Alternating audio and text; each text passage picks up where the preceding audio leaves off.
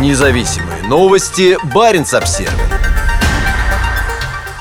По тонкому льду.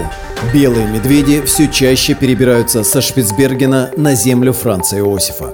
27 февраля отмечается Международный день белого медведя. Но на Шпицбергене, где на западном и северном берегах островов Западный Шпицберген и Северо-Восточная земля полностью отсутствует лед, повода для его празднования нет. Лед нужен белым медведям для охоты на тюленей. Старший научный сотрудник расположенного в Тромсе Норвежского полярного института Йонс Орс может прямо из своего кабинета наблюдать за передвижениями белых медведей, которых он изучает. У каждого медведя на шее есть ошейник с датчиком, каждый день передающим его положение через спутник. Орса в первую очередь интересуют самки. Куда они направляются для рождения детенышей? Эта зима совершенно особенная по сравнению с тем, что было 20 лет назад. Если бы 20 лет назад кто-то сказал, что в середине зимы 2023 года у всего северного побережья Шпицбергена не будет льда, никто бы в это не поверил, говорит Орс. При этом, если сравнить то, что мы видим сегодня с последними годами, это становится новой нормой. Из последних лет, наверное, пять были такими, когда вокруг некоторых островов не было льда. Карты ледовой службы Норвежского метеорологического института рисуют мрачную картину. При сравнении конца февраля 2023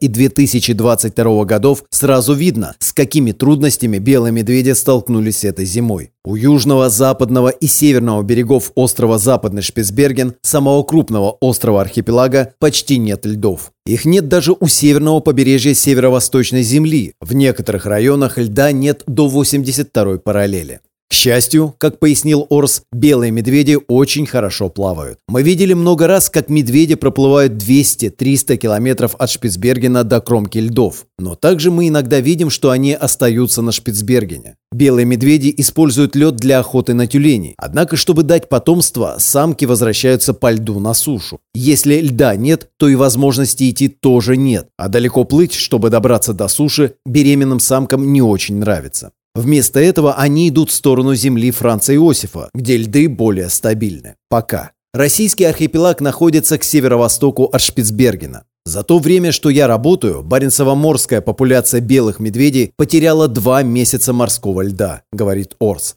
Норвежский полярный институт ведет мониторинг передвижения белых медведей с 1987 года. По данным Национального центра данных по снегу и льду США при Университете Колорадо, в январе морской лед в Арктике рос медленнее обычного и к концу месяца достиг второго наименьшего значения за время спутниковых наблюдений. Меньше всего льда по сравнению с нормой наблюдалось вокруг Шпицбергена, а также западнее и южнее Новой Земли в Баренцевом море. По данным Центра, отсутствие льдов в Баренцевом море, вероятно, также способствовало повышенным значениям температуры воздуха. Баренц Обсервер уже писал о том, что в самом северном регионе Норвегии Финмарки январь 2023 года оказался самым теплым за последние 60 лет. По оценкам, популяция баренцево-морских белых медведей насчитывает около 3000 особей, часть которых мигрирует между тремя европейскими арктическими архипелагами – Шпицбергеном, землей Франца Иосифа и Новой землей. Сейчас все больше медведей дают потомство на земле Франца Иосифа, поясняет Орс.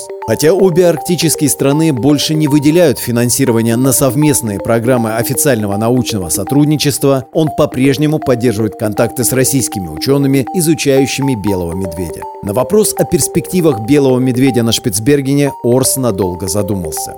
«Думаю, немного сложно представить, что у нас будут белые медведи, если морского льда не будет вообще», — сказал он. Независимые новости. Барин обсервис